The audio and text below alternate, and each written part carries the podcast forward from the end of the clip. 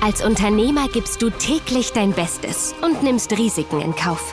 Möchtest du finanziell unabhängig werden und von anderen lernen? Der Erfolgreich-Podcast von Wirtschaftsberater und Finanzexperte Sven Lorenz bietet dir interessante Sichtweisen und Lösungsansätze mit erfolgreichen Unternehmern als Gäste. Hol dir Impulse für dein Business und profitiere von deren Erfahrungen. Viel Vergnügen mit der aktuellen Folge. Herzlich willkommen zu einer neuen Content-Folge hier im Erfolgreich Podcast.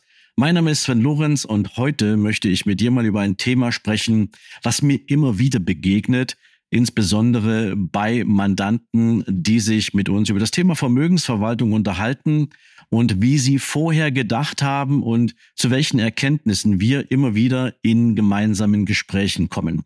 Und die Frage heute lautet, kannst du dein Vermögen tatsächlich selbst sinnvoll, richtig und orientiert an deinen ganz persönlichen finanziellen Zielen auch tatsächlich selbst verwalten.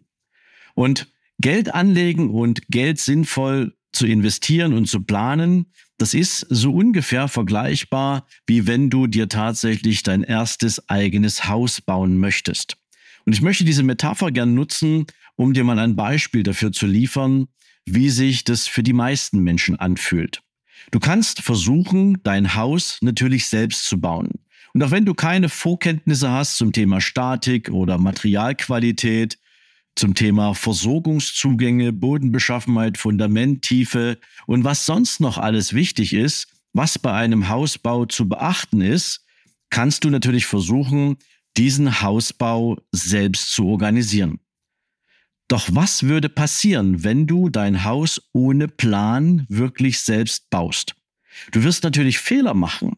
Und alles, was du aus dem Bauch heraus vielleicht für eine sinnvolle Entscheidung hältst, kann dazu führen, dass nachher eine Windböe oder irgendein Starkregen ja, deine persönliche Lebensqualität in deinen eigenen vier Wänden hart auf die Probe stellen.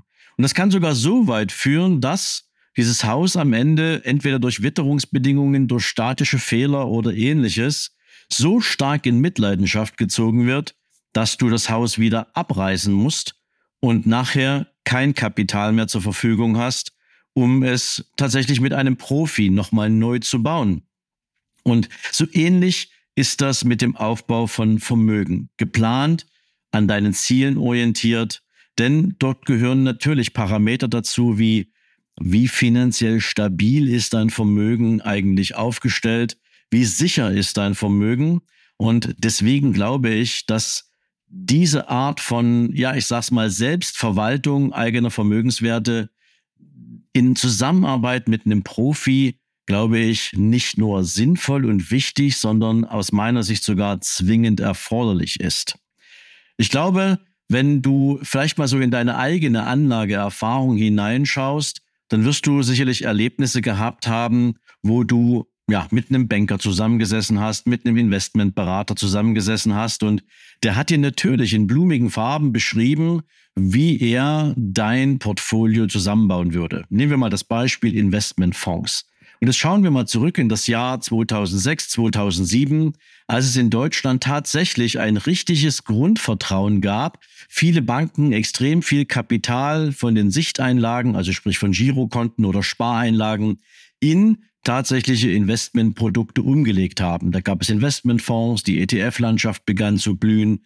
Es gab unglaublich viele sogenannte Zertifikatestrukturen und ganz viele Menschen hatten nicht so wirklich Ahnung, was da eigentlich dahinter steckt. Und am Ende waren sie nur gebrieft mit dem Expertenwissen des vermeintlichen Beraters oder des Beraters. Ja, vermeintlich will ich jetzt mal nicht in den Raum stellen. Ähm, natürlich sind das Berater, die auch eine Ausbildung dazu hatten.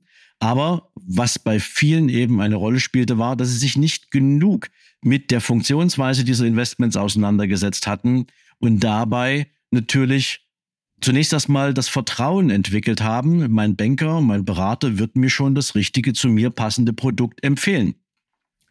Und dann schauen wir in das Jahr 2008, als die Finanzmarktkrise aus den USA nach Europa schwappte und sich dann weltweit ausbreitete. Was haben viele Menschen gemacht? Viele Menschen haben in dieser Zeit ihr Halbwissen nicht hinterfragt, haben die Märkte nicht hinterfragt und haben natürlich aus einer sehr verständlichen emotionalen Reaktion heraus tatsächlich ihre Wertpapierbestände, ihre Investments verkauft, um zu retten, was vermeintlich noch zu retten war. Und heute wissen es alle besser, denn nach einem Tief gibt es natürlich auch wieder ein Hoch. Und hätten sie damals zum Beispiel überhaupt nichts getan, unabhängig mal davon, ob diese Produkte sinnvoll waren oder nicht, hätte sich ihr Vermögen nicht verkleinert. Sie hätten keine Verluste eingefahren, sondern sie wären zwölf Monate später schon wieder auf demselben Niveau gewesen, das sie hatten, als sie den Verkauf angestoßen haben. Und das ist natürlich eine bittere Pille, die man dann schlucken muss, wenn man entsprechend, ja, seine Vermögenswerte durch eine solche emotionale Entscheidung tatsächlich reduziert hat. Jetzt musst du wissen, Asset Manager, Vermögensverwalter, das sind in der Regel natürlich Menschen, die eine extrem langjährige Ausbildung durchlaufen haben. Sie haben einerseits natürlich eine hohe betriebswirtschaftliche und volkswirtschaftliche Kompetenz, allerdings verfügen sie darüber hinaus eben auch über die Fähigkeit, Märkte nicht nur zu analysieren und zu wissen, auf welche Informationen müssen sie denn konkret in dieser Analyse der Märkte, in der Analyse von Investments zurückgreifen, um Kapital nachher für ihre Klienten sinnvoll zu investieren, sondern sie verfügen eben auch über das, was ganz vielen privaten Investoren, Menschen, die sich selbst um ihr Geld kümmern oder die zumindest einem Ratschlag folgen, nicht haben. Ja? Professionelle Asset Manager, professionelle Vermögensverwalter haben in der Regel einen Skill und der nennt sich Rationalität. Das heißt, sie laufen nicht einfach nur irgendwelchen Trends hinterher. Sie hören auch nicht auf irgendwelche Nachbarn, die ihnen von irgendeinem geheimen Aktientipp erzählen. Oder sie hören auch nicht auf irgendeinen, ich sage das mal ein bisschen despektierlich, auch mit voller Absicht, 20-jährigen Bitcoin-Trendpropheten, ja, sondern sie entscheiden beim Investieren als auch, und das ist jetzt wichtig, für die meisten ist das ein Fremdwort, beim Devestieren nach knallharten Parametern, um das Vermögen ihrer Mandanten vor Erosion zu schützen. Und ich werde dir gleich mal so ein paar Parameter mitgeben, nach denen du für dich mal ausprobieren und anschauen kannst, was muss denn eigentlich einen professionellen Vermögensverwalter auszeichnen? Nach welchen Kriterien kann ich die Qualität seiner Arbeit beurteilen? Und dann vielleicht auch eine Entscheidung treffen, ob ich mein Vermögen tatsächlich in die Hände eines Profis geben möchte oder ob ich vielleicht weitermachen will wie bisher. Vorher möchte ich dir kurz eine Geschichte erzählen, damit du mal ein Gefühl dafür bekommst, was bedeutet eigentlich investieren und devestieren. Und ich mache dir das mal an dem Beispiel von einem Immobilieninvestment. Ja, es ist nicht meine Kernkompetenz, aber einer unserer Mandanten hatte genau diese Erfahrung gemacht und wir haben dann mit ihm ein sehr intensives und interessantes Gespräch geführt, um investieren und devestieren aus Sicht eines Investors für ihn mal in einen passenden Kontext zu stellen. Was ist die Geschichte? Unser Kunde hatte, ich glaube, im Jahr 2009 in Berlin Mitte eine Eigentumswohnung gekauft. Diese Eigentumswohnung hatte damals einen Kaufpreis von circa 150.000 Euro und er erzielte für diese Wohnung, die hatte er sich als Kapitalinvestment angeschafft, einen Mietzins von 7000 Euro Kaltmiete pro Jahr. Das entsprach, wenn du das auf den Kaufpreis umrechnest, ungefähr 4,6 Prozent Mietrendite.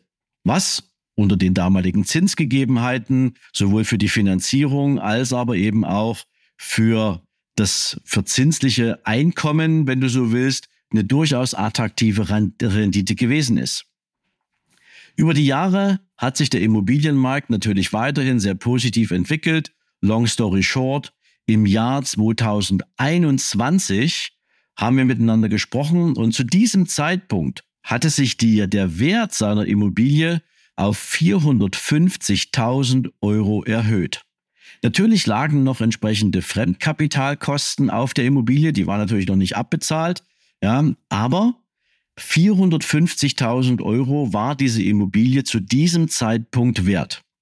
Allerdings ist sein Mietzins, den er für diese Immobilie bekam, innerhalb dieser Jahre, ja, also insgesamt zwölf Jahre Laufzeit, bis zu diesem Zeitpunkt nur auf circa 9000 Euro Netto-Kaltmiete gestiegen. Und wenn du das umrechnest, dann ist das eine Reduzierung des Mietzinses, der Mietrendite auf circa zwei Prozent. Jetzt könnte jeder herkommen und sagen, na ja, der hat ja trotzdem nur 150.000 Euro für diese Immobilie bezahlt und demzufolge hätte sich sein Mietzins auch natürlich erhöht auf mehr als fünf Prozent, was allerdings nur bedingt stimmt. Denn du musst natürlich den Kapitalwert betrachten, den diese Immobilie in dem Moment repräsentiert hat. Und das war halt ein Kapitalwert von 450.000 Euro. Und wenn du jetzt diese 9.000 Euro Mietertrag ins Verhältnis setzt zu einem potenziell realisierbaren Verkaufserlös von 450.000 Euro, dann hast du natürlich eben nur diese 2% Mietrendite, auch nur brutto, wenn du so willst, weil Natürlich für eine fremdgenutzte Immobilie musst du nachher auch noch entsprechende in, in, äh, Instandhaltungsrücklagen bilden und du musst natürlich das Einkommen auch noch mit deinem persönlichen Steuersatz versteuern.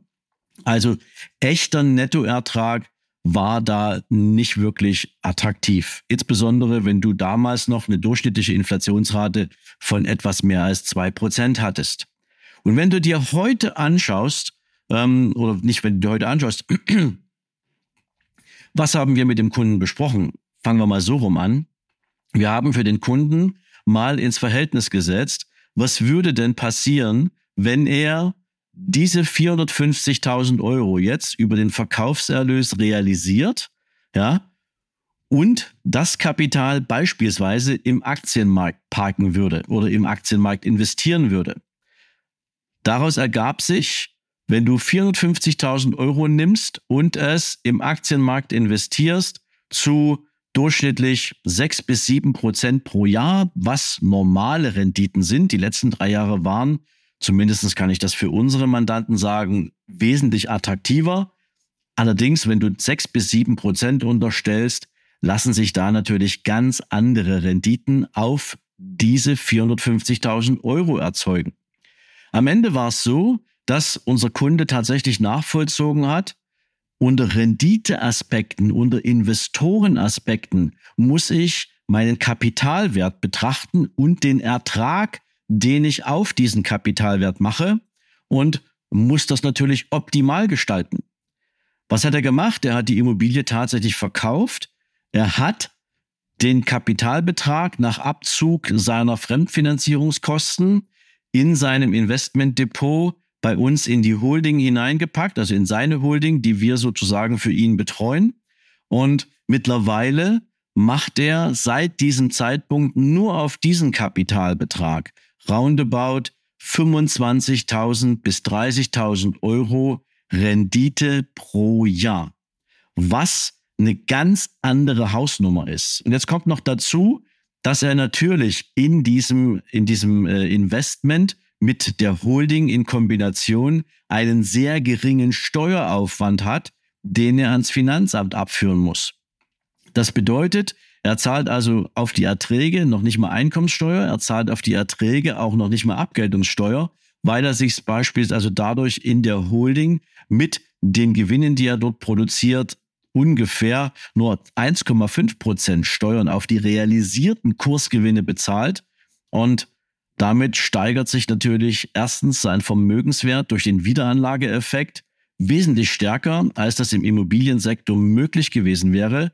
Und zweitens hat er natürlich einen ganz anderen Zinseszinsvorteil, weil er eben keine Steuerlast zu tragen hat.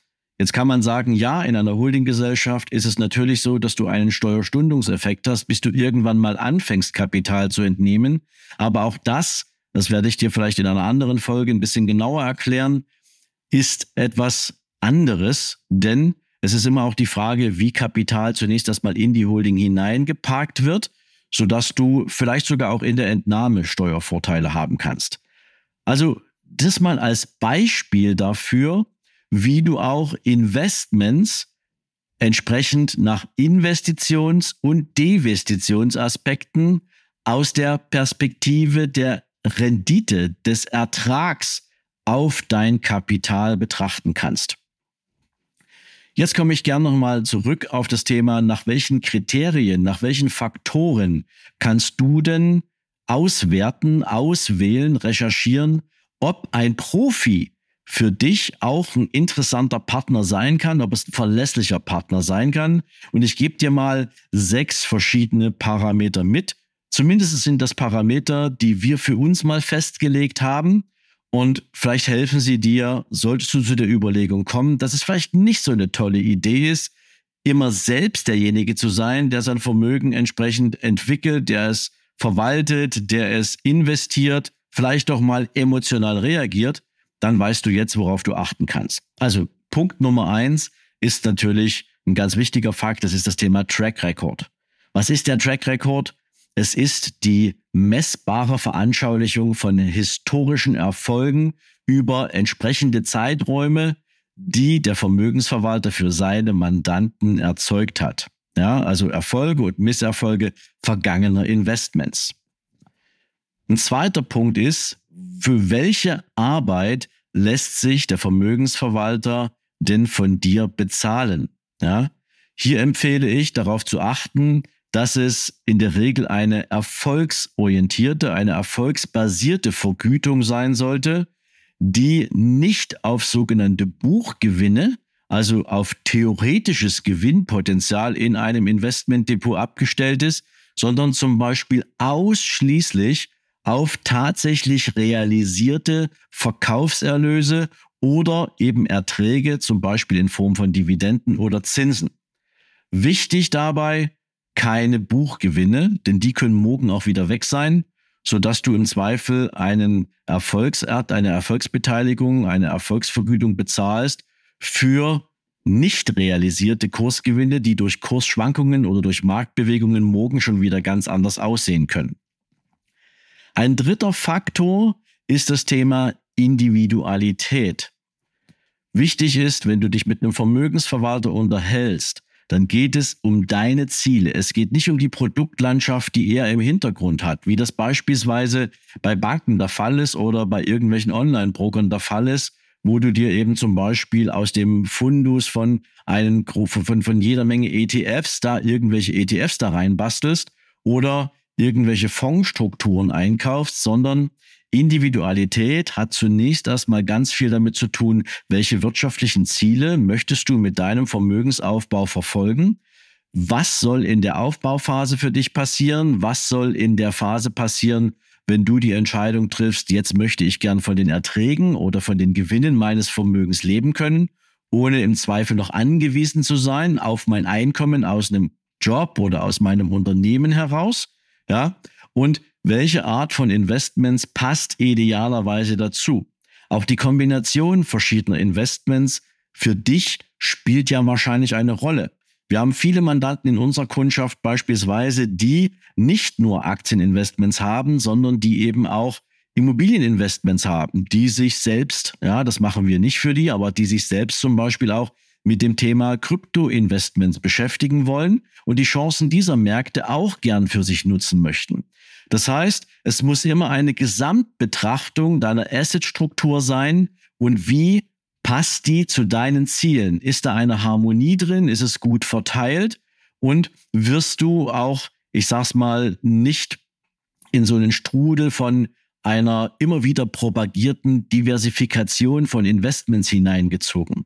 Warren Buffett hat das mal so schön gesagt. Er sagte, das Thema ähm, Diversifikation ist etwas für Menschen, die nicht wissen, was sie tun. Also auch das ein wichtiges Thema, dass du auf die Individualität achtest. Geht es um dich oder geht es nur um den Verkauf eines Produktportfolios, was der Anlageberater in der Hinterhand hat?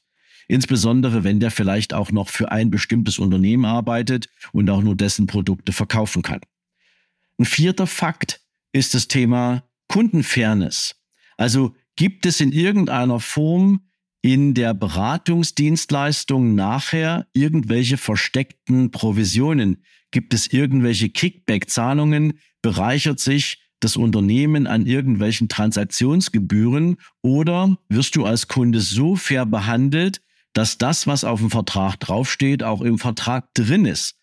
Ja, also wir achten zum Beispiel sehr intensiv darauf, dass wenn es Produkte gibt oder Dienstleistungen gibt, aus denen heraus der Produktgeber eine Kickback-Zahlung an uns ermöglichen würde, was wir in der Regel nicht tun, dann leiten wir diese Kickback-Zahlungen oder Provisionen direkt an unseren Kunden weiter. Das heißt also, er profitiert von den Zahlungen, wenn die Produkte solche beinhalten weil wir eben tatsächlich sagen, uns ist es wichtig, dass der Kunde uns am Erfolg messen kann und nicht an der Höhe der Provision, die wir hintenrum in irgendeiner Form vereinnahmen können. Also achte bitte darauf und stell auch diese Fragen. Gibt es entsprechende Kickback-Zahlungen? Gibt es entsprechende versteckte Provisionen oder Transaktionsgebühren, die nicht im Vertrag drinstehen und die euch zufließen auf das Kapital, was ich euch in die Hand gebe zur Verwaltung? Der fünfte Punkt ist das Thema Reporting. Gibt es also nicht nur eine regelmäßige Abrechnung von Transaktionen, die der Vermögensverwalter in deinem Investmentdepot für dich umsetzt, sondern gibt es auch darüber hinaus ein regelmäßiges von mir aus, in diesem Fall mal quartalsweises Reporting zu den Aktivitäten, zu den Aussichten, zu dem, was mit deinem Portfolio passiert und wie gegebenenfalls auch Prognosen aussehen. Ja? Also das ist auch wichtig, dass du Reportings erhältst, um immer up-to-date zu sein über das, was dein Vermögensverwalter mit dir tut und du nicht immer nur dann einen Anruf bekommst, wie das in der Regel bei Banken ist, wenn mal irgendwo frisches Kapital von dir zur Verfügung steht und man sofort mit dir über die Investition dieses Kapitals sprechen möchte. Sechster Punkt und auch extrem wichtig, ich weiß, dass es nicht so viele auf dem Zettel haben, ist das Thema High Watermark Prinzip. Was ist das High Watermark Prinzip? Stell dir vor, du wirst quartalsweise von deinem Vermögensverwalter in der Erfolgsbetrachtung abgerechnet. Und du hast jetzt meinetwegen eine Million Euro angelegt und am 31.03., also das Ende des ersten Quartals, steht da ein Depotvolumen von 1,1 Millionen im Depot. Und da sind vielleicht sogar schon die ersten 100.000 Euro auch wirklich realisiert worden. Dann dürfte der Vermögensverwalter, wenn er sich erfolgsabhängig von dir vergüten lässt, natürlich eine Rechnung schreiben in Bezug auf die echten realisierten Erträge und Gewinne, um seine Erfolgsbeteiligung bei dir einzufordern. Was völlig in Ordnung ist, weil der hat ja theoretisch einen guten Job gemacht. Wenn jetzt im zweiten Quartal, also ab dem 1. April beispielsweise, die Märkte in eine Konsolidierungsphase gehen, das heißt also, wenn sie sich nach unten entwickeln und das meinetwegen auch bis zum 30.06. so bleibt und der Kurswert deines Portfolios auf 900.000 Euro fällt, dann wäre der Kursbestand, der Abrechnungsbestand deines Depots zum 30.06. dann bei 900.000 Euro. Und wenn dann wieder eine Aufwärtsphase eintritt, dann würde sich ab dem 1.7. bis zum 30.9. in diesem Beispiel vielleicht dein Depot wieder auch mit realisierten Gewinnen auf 1,1 Millionen entwickeln.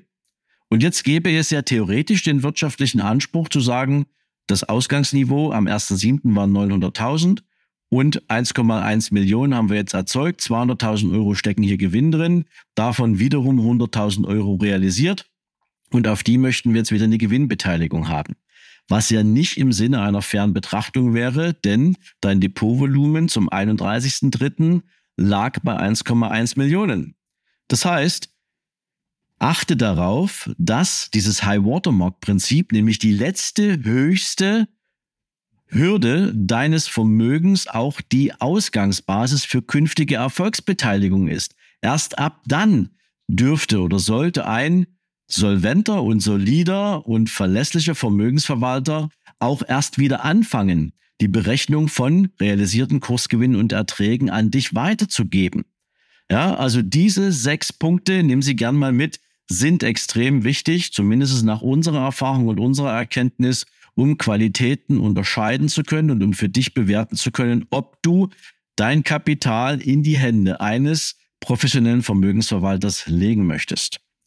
Wenn wir jetzt nochmal zum Hausbau zurückgehen, ja, dann unterstelle ich jetzt mal, nachdem ich dir ein bisschen was zu den Themen erzählt habe, dass du dich wahrscheinlich bei einem Bauunternehmen ja auch darüber informieren würdest. Wie viele Häuser hat der schon gebaut? Bietet er Gewährleistungen an? Nach welchen Qualitätsstandards arbeitet der? Und wer baut eigentlich mit welcher Qualifizierung auf deinem Grundstück, dein Haus, in das du künftig einziehen möchtest und entsprechend auch ein Leben lang drin verbringen möchtest, ohne das Risiko zu haben, dass dir das Dach über dem Kopf zusammenfällt. Das mal so ein Impuls für den heutigen Tag, weil ich eben auch immer wieder Gespräche führe, die daherkommen, dass Menschen eben ja ihre eigene persönliche Vermögensentwicklung nicht so gut beurteilen, ja, und sich schon danach umschauen, ob es sinnvoll ist, mit einem Profi zu arbeiten. Und insbesondere bietet sich das an, wenn du Vermögensentwicklung äh, machen willst, wenn du Vermögensplanung machen möchtest, wenn du also tatsächlich auch ein finanzielles Ziel erreichen willst, dann wäre meine Empfehlung an dieser Stelle natürlich immer in der, auch in der Betrachtung deiner Absprunghöhe, also ab welchem Vermögen möchtest du denn tatsächlich hier mit einem Vermögensverwalter ins Gespräch gehen, ja, es tatsächlich mit einem Profi zusammen auch nicht nur aufzusetzen, sondern eben auch nach klaren Prinzipien und klaren Kernwerten eine, für eine Zusammenarbeit zu vereinbaren. Ich hoffe, ich konnte dir damit einen kleinen Impuls liefern, wie sinnvoll es ist, erstens draufzuschauen auf dein eigenes Investmentverhalten, auf deine eigenen wirtschaftlichen Erfolge im Investieren und zweitens natürlich auch, was hilft dir dabei, wenn du dich mit der, mit dem Gedanken beschäftigst, deine Vermögensplanung, deine Vermögensentwicklung, deine, dein Portfolio-Management an einen Profi auszulagern. Ich wünsche dir jetzt zunächst erstmal einen großartigen Tag und lass mir natürlich hier in der Wealth Academy gern auch deine persönlichen Erfahrungen und deine, deine Ideen oder deine Erlebnisse hier in den Kommentaren da. Und wenn du Fragen hast, dann schreib sie uns natürlich super gern unter die Podcast-Folge hier in der Wealth Academy in die Kommentare. In diesem Sinn, einen großartigen Tag für dich und bis zur nächsten Folge. Ciao, ciao.